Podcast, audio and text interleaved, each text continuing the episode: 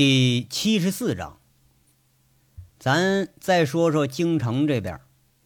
饶是林寒静，他不懂，也不愿意去懂跟生意、跟官场有关的任何事儿，但是仍然对手里的东西下了定论：这是黑幕，就是个黑幕。手里拿着那个装着照片的小盒子，林寒静忍不住做贼似的又看了几次。一张啊是照片上。两男三女衣冠不整的围在茶几前面，就着酒精灯在吸食着什么东西。你不用说，咱都知道它是个什么东西。一个半裸着的女人，呃，趴在一个男人的背上。这两个人都是眼光迷离，明显这是嗑药之后的迷乱。其中的一个男人正是自己的亲哥哥林国庆。虽然说林寒静知道自己这个哥呀，他私生活有点不检点。但是也没曾想到过会到这个份上。如果说这还嫌不够震撼的话，剩下的东西就更让林寒静心惊了。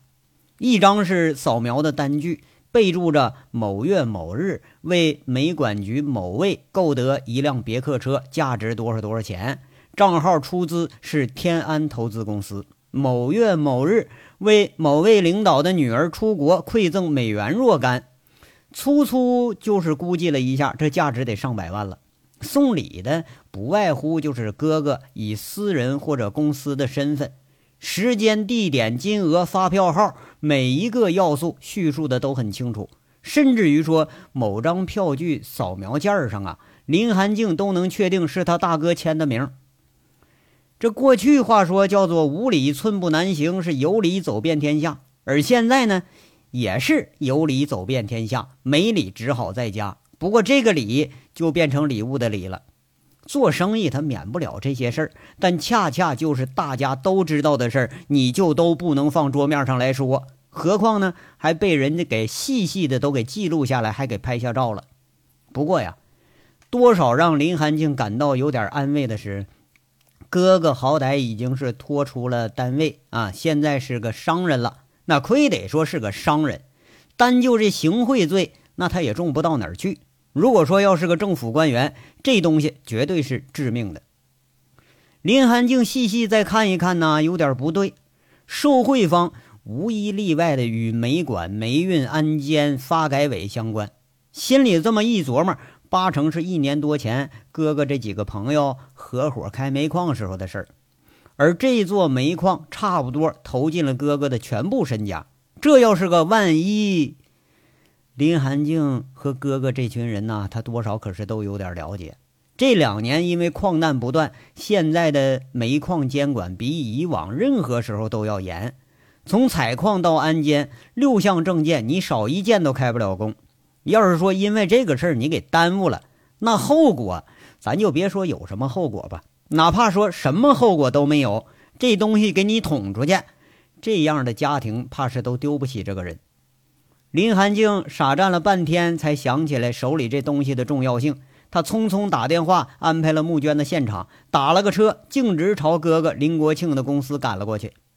这一刻，除了担心自己兄长的安危，其他一切都不在考虑的范畴了。兄长，那是一奶同胞的兄长。为人不耻也罢，是投机倒把也好，毕竟是自己的亲哥。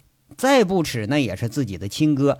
也许说，呃，血浓于亲情，是吧？但这个世界啊，比其他什么都珍贵，是不是？匆匆的上楼之后，连接待员的话也都没答应，哎，急匆匆就往里跑。那接待员紧张的喊着：“林林姐，林总正在开会呢，他让您等一会儿。”你让他把会停了，马上来见我。林寒静很生气的进了公司，一推总经理办公室，这门是开着的。他气哼哼坐在沙发上，对着接待员说着。前台接待员知道老总这个妹妹那比老总脾气还大呢，紧张的就出去了。不大一会儿，楼道里听见几个人的脚步声，一听这是散会了。跟着呀。林国庆是很帅、很有成功人士味道的那个国字脸，小心翼翼就伸进来了，谄媚似的笑着：“嘿，我说小将，你可是没事从来不光临过咱这寒舍呀？不是来哥哥这儿募捐来了吧？四位数以下可以啊，超额免谈。”林国庆依然是一副奸商的嘴脸，依然是薄厚合适的那个嘴唇，那撇起来就没完了，舔着个脸跟他妹妹在这开玩笑呢。林寒静却是不容分说，上前一把揪着林国庆拉进了办公室，砰的一声反锁上了办公室的门。嘿，这怎么着了？这是这谁又把你给惹着了？林国庆有点诧异了。不过妹妹历来是喜怒无常，除了对他这个哥哥，对其他人都挺好。那横眉冷眼的林国庆倒也是习惯了。哥，我问你几件事啊，你一定一定跟我说实话。林寒静在这正色的说着，又站到办公桌前，强调了两次“一定”，神色紧张，像是遇到了一级战备似的。嗨，那当然了，我还能骗你呀？骗谁我也不能骗你呀！林国庆还没太当回事儿，呃，转悠着就坐到了办公桌后边，哎，晃悠悠在那老板椅上转着圈儿，想当然的答了一句：“那我问你。”你前两天让我不要和杨伟联系，就当不认识这个人，到底是怎么回事？林寒静这时候脸色可不太好，那正是由于当哥的多番告诫，才多多少少改变了对杨伟原先很好的看法。出了那档子事儿，林寒静倒真把杨伟归到不可交往的那一类人里头了。林国庆一听，还这倒释然了。哎呦喂，就这事儿啊，没什么事儿。那小子吧，惹着了一个来头大的，哎，我怕把咱们给牵涉进去呗。不过现在应该没事了。哎，你想跟他联系，那那你就联系吧。这小子要说他虽然不是个什么善茬吧，不过挺讲义气。哎，我刚说了一句就抽资金啊，他一分不少，钱全打回来了。哎呦喂，这可惜呀，这要白投资了。要知道这小子手里有钱，我怎么着我也得要回点同期利息来呀。林国庆有点惋惜，似乎是对于没有赚到钱，他还很可惜呢。林寒静一惊，压声问他：“你你真撤资了？怎么没告诉我呀？”哎呦喂，这还用我告诉你呀？你不说今年基金会这扶扶贫项目都倾向于西部省份吗？这沁山你不西不东的，正好夹中间，不没戏吗？明年以后啊，对于这个民营、私人经营的牧场，不是不会再有什么机会了吗？没戏，我跟这等什么呀？哎，不是你告诉我，这基金会投入希望不大了吗？那二百万虽然不多吧，它可以不少啊。你扔那鬼地方，没准什么时候才能下崽呢？林国庆这个话呀，其实说的很正常，正常的就像平常的生意似的。哎，哥呀，你怎么这样啊？虽然投资没希望，可你也不能说撤就撤呀。好歹你们也是处了两年的朋友了。林寒静叹了口气，预感到了这杨伟的怨念的来由，这可不是说空穴来风了。嘿，这不正常吗？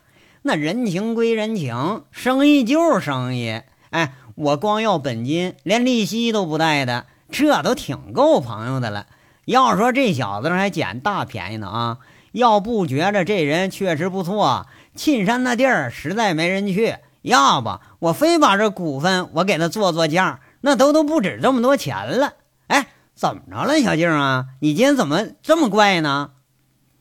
林国庆啊，在这说着，看来他是倒自认为没啥对不起合作伙伴的地方。商人的世界观，他和普通人那是有差别的。衡量什么，那都是以钱为基准。林寒静看着当哥的那一副自以为是的嘴脸，岔开了话题了。他很注意措辞的说着：“哥，我问你两件事，你办的有些不合适的事儿，是不是在什么人手里头留把柄了？”哟，那不能吧？你说的是哪件事儿啊？林国庆心里头暗自惊了一下，他也不知道他妹妹说的是哪件事儿啊。看来呀，这事儿还是不止一件。林寒静气得胸前是起起伏伏。看来你说不止一件呢，这事儿啊。他强自压抑着自己的脾气，说着：“你和大鼻涕、大毛、大院里那一伙在凤城投资的那个煤矿，当时没有资质，你们是怎么办下来的？”林国庆一仰头，很无所谓，就说了。哎呀，就这个，无非就是吃吃请请送送呗，还能怎么着啊？从中央到地方，这是放之四海皆准的原则呀。那没人抓着你行贿的把柄吧？切，那不可能。林国庆摇了摇头。那你自己看吧。林寒静终于把东西给扔出来了，重重的给扔在了桌子上。林国庆狐疑的拿着几张照片看了看，他像触电似的就跳起来了，大白天见鬼似的喊着：“哟，小静，就这这玩意儿，你从哪儿来的？这是啊？哥，我就问你一句，这是不是真的？我知道你私生活不检点，可以不能到这种地步吧？连人家给你拍了照了，你居然都不知道？这东西你不是早都戒了吗？什么时候又抽上了？”你们行贿送礼，被人都留了直接证据了啊！居然还沾沾自喜，哥，以前不管你骗过我多少次，我都不在乎。这么大的事儿，你可别再糊弄我。林寒静啊，有点脸红，有点生气，有点无可奈何了。看着妹妹很关切的眼神林国庆很帅气的脸上肌肉明显抽了抽。然后又像泄了气的皮球，很无奈的跌坐回椅子上，说一句：“这真的。”林国林国庆往那儿一坐，这林寒静就咄咄逼人的问上了：“到底怎么回事？你给我说清楚了。”这妹妹啊很生气。林国庆知道妹妹最反感的就是自己这伙朋友，更反感说吸那玩意儿。身边的事基本就没有什么他能看得惯的。他在那喃喃的说着。这也没什么呀，这圈子里头不就流行这玩意儿吗？那歌星、影星、大牌、大腕儿，那不是都喜欢整点这东西助助兴吗？男男女女偶尔也都尝尝这东西，我不没瘾吗？这你也知道，那个省城通宝夜总会，我们几个偶尔就去过。那老板靳聚财跟我们结交的挺不错。当时这煤矿那个开采证啊、安全许可证都是人家给牵线办的，这人在地方上也是手眼通天。我们离了人家呀，还真不行。哎，你说这小子真他妈不地道啊！居然还藏着这么一手。小静，他们怎么找上你了？那不对呀，金聚财这都失踪这么长时间了，这东西怎么就出现在你手里了？林国庆这语气有点气馁，这把柄握在人家那儿了。得了，你要钱，你可得照实了给你的。的不是别人，是杨伟送来的。他让我转告你，你干的烂事不少，让你好自为之，还捎带着把我损了一顿。我说你自己都这样了，你还好意思编排着人家，把人家给说成黑社会？我的怀疑，你压根儿就是蒙我。林寒静的语气里头一点都不缺乏嗔怪，啊，杨杨伟，靳聚财就好像呢听到这事儿比刚才见着照片他还吃惊呢，张口结舌，一脸惊惧就坐在椅子上了。怎么了？杨伟怎么让你这么吃惊啊？还不是啊，这老板失踪十好几天了，通宝夜总会让人给砸了，艾迪尔公司也倒了。据说有人见过靳聚才被杀的照片，认识他的都知道他有黑道背景，还以为是哪个老大把他给灭了呢。哎，这东西啊，出谁手里都不稀罕，那要出在杨伟手里就麻烦了，那比在警察手里还麻烦呢。林国庆现在真的是胆战心惊，为什么呀？他那什么，头两天问过我。上次省城找事儿的是不是艾迪尔公司的老靳？我告诉他了，不过我不告诉他呀，估计他也找着人了，只不过就想找我求个证而已。嘿呦，这坏来！这扮猪的把老虎吃了！哎呦，坏了！哎，这小子他不是准备来收拾我来吧？林国庆心惊胆战呐，他紧张的来回踱着步。俩人在国外，林国庆就曾经见识过杨伟的身手。一想想靳聚才那可能的下场，连他都觉着有点心虚。林寒静也觉着心惊不止，到底是失踪了还是死了？你们搞清楚了吗？这不活不见人，死不见尸啊！这不，哎呀，这才让人这是担心呢。这还自言自语的林国庆啊，这才是着急了，情急之下围着办公室踱步，来回踱了几步，嘴里后悔不迭的说了：“坏了，坏了！”我操他大爷的！哎，怎么着就没看出来呀？这小子有这能耐，坏坏坏事了！这下子可把这煞星给给惹透了。哎呀，我早就该想着了，在国外时候就见这小子他出手不凡，那早该想着了，那逼急了他得上梁山呢。哎呦喂嘿，这可坏了嘿！这家伙是拍着巴掌跺着脚，一脸的后悔。林国庆很少就这么着是六神无主过。哥，你怕什么呀？咱们一块商量商量办法。如果这东西在杨伟手里，倒也能缓得了一段时间。林寒静在旁边提醒一句。一想到妹妹跟杨伟还真挺谈得来的，林国庆这才有劲了，忙不迭的拉着妹妹坐到沙发上，问着：“来来来，你先给哥哥我说说，这东西怎么着，这就到你手上了？”林寒静看哥哥一脸着急，怕是这事儿那是千真万确了，这才把上午遇到的事儿一五一十跟这林国庆说了一遍，而且凭着记忆把信里的大致内容给说了一通。林国庆这才多多少少放下心来了，不过转念一想，又觉着不安稳，这心里头是无计可施，一脸期待的看着林寒静。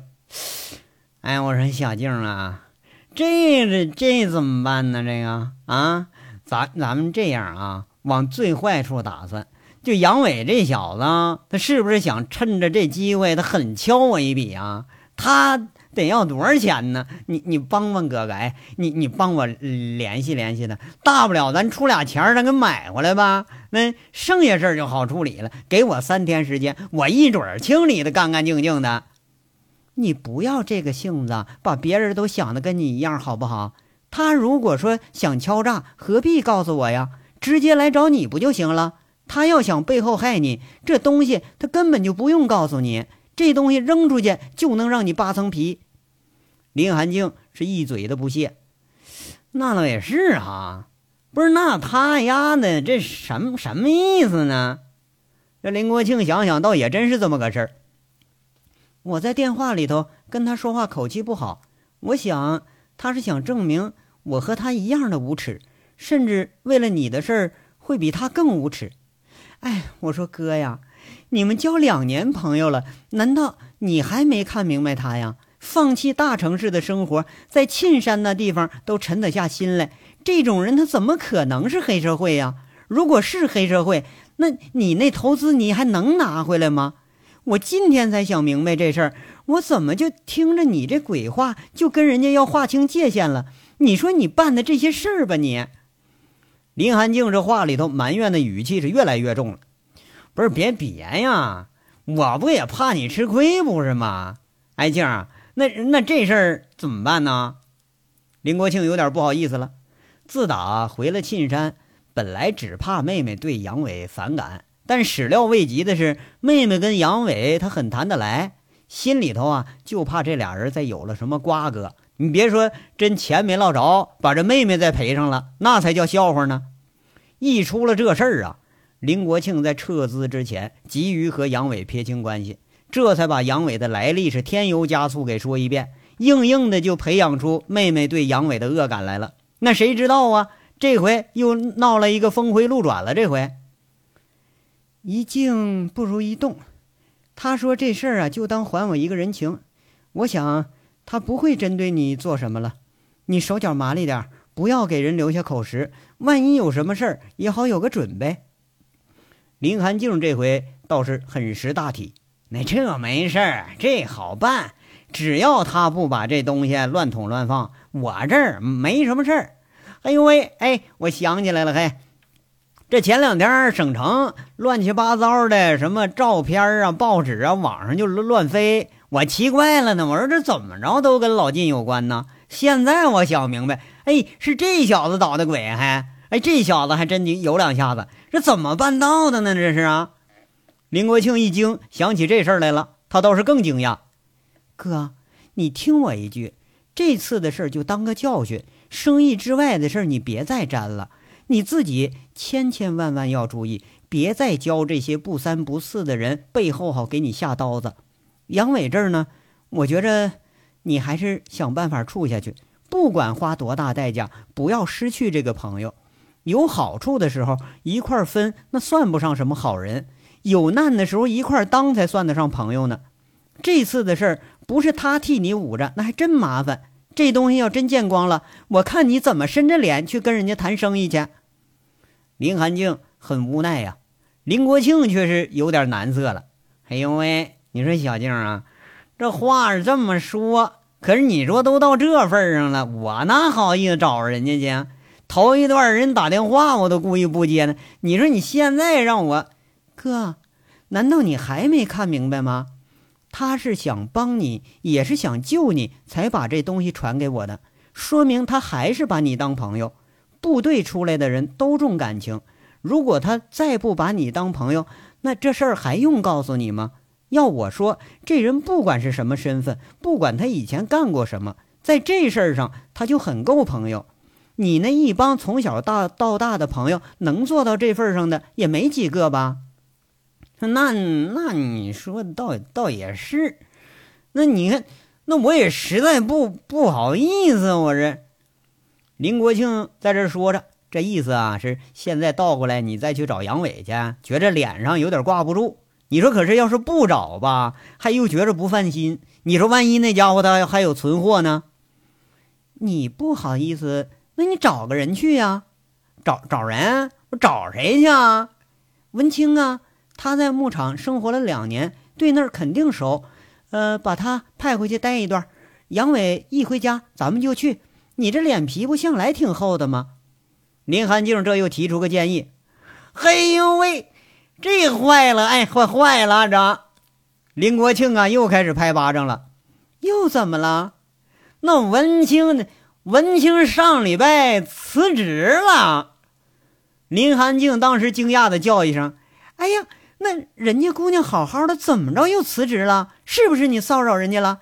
我说你这人怎怎么这样啊？兔子还不吃窝边草呢，你这毛病怎么就改不了啊？你林寒静说这话呢，却是有原因的。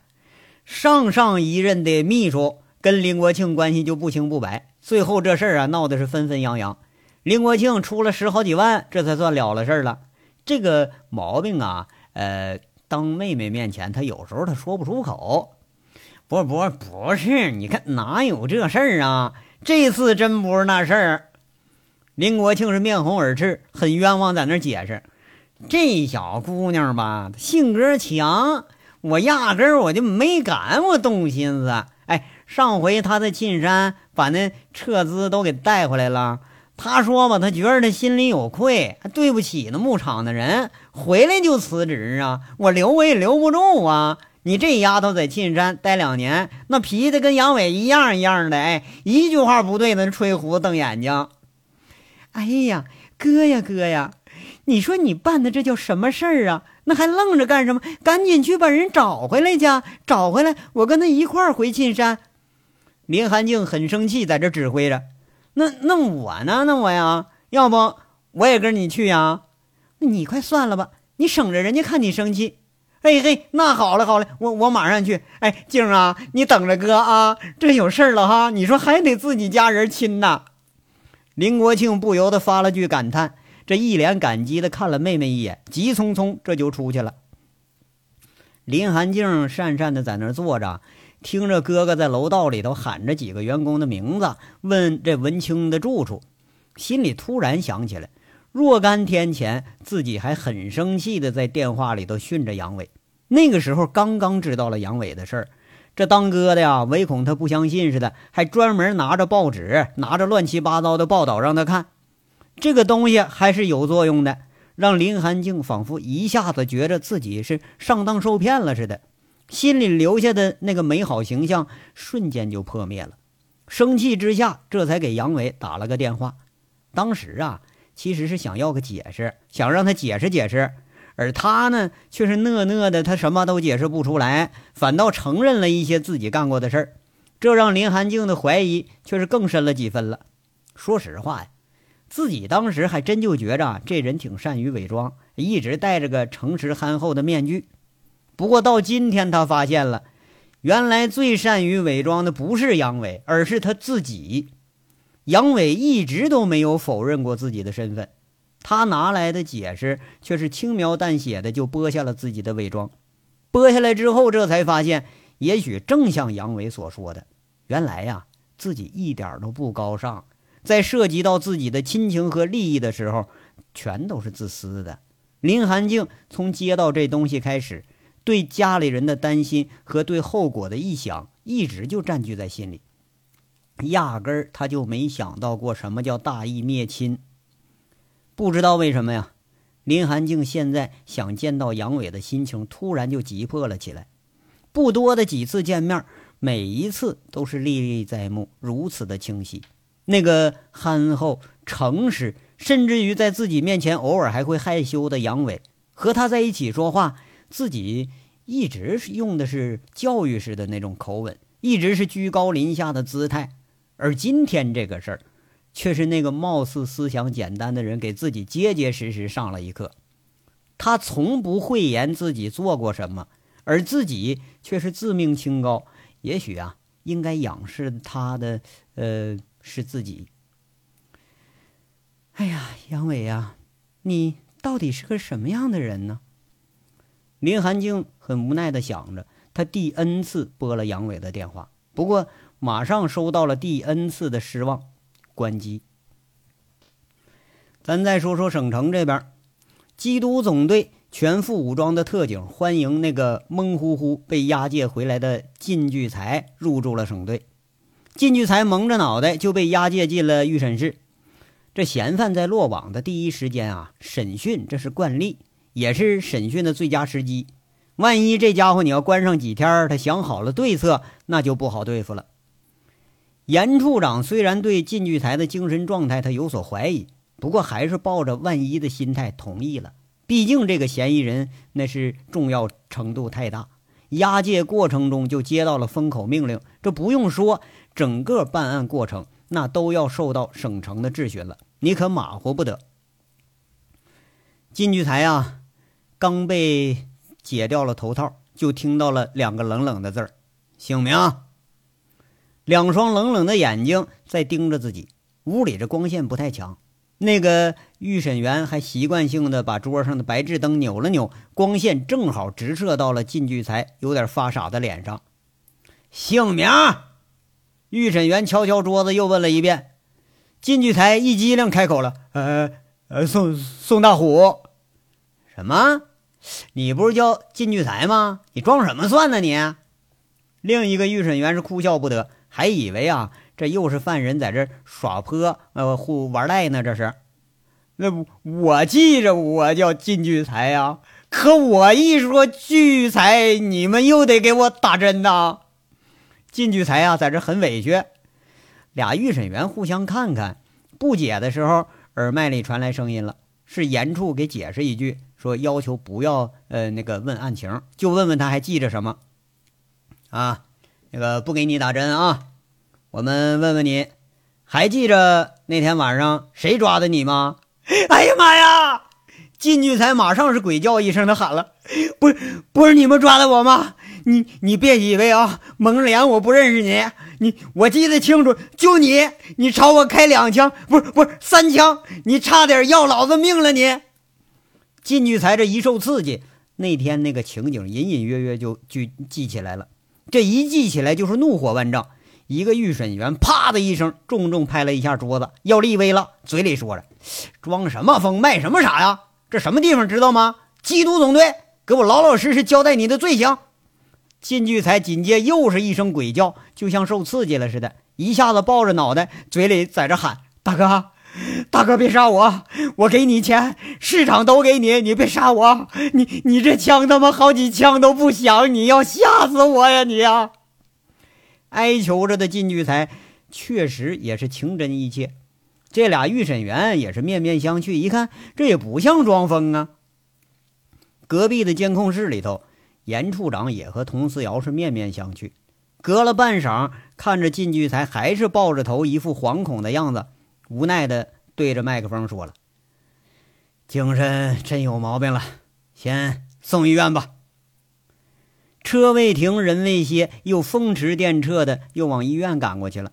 押解的也觉着可笑。你说看着这鼻涕或者泪水的靳聚才，就是怎么都不能相信，省城好歹这也算一号人物啊，居然就这德行，很不屑就对同伴说了：“哎，哎，你说这这是不是靳聚财呀？怎么这德行啊？